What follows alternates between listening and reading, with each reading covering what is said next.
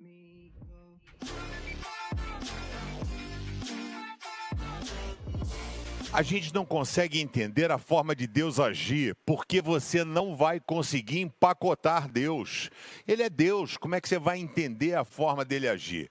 A gente aprende algumas coisas que, como diz Jó, eu sei que nenhum dos teus planos podem ser frustrados. Agora, o legal é que Deus é um grande estrategista.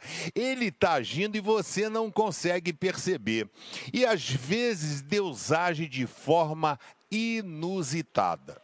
Ele poupou a vida de Moisés. Moisés, o, o, o, profeta lá, o faraó, mandou passar o rodo em crianças que estivessem abaixo de dois anos. Moisés foi poupado, foi criado como príncipe durante 40 anos.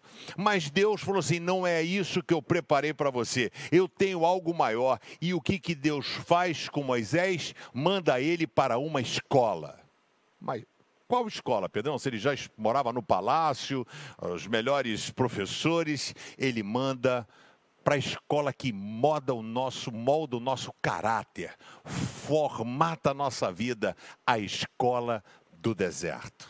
Moisés quis agir com a própria mão, ele achou que ele ia libertar o povo com a sua própria força. E ele então mata um egípcio com a mão. As pessoas viram.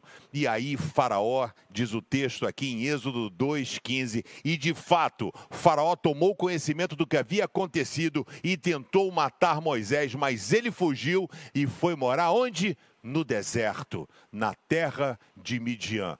E lá no deserto, Deus trabalhou no coração de Moisés.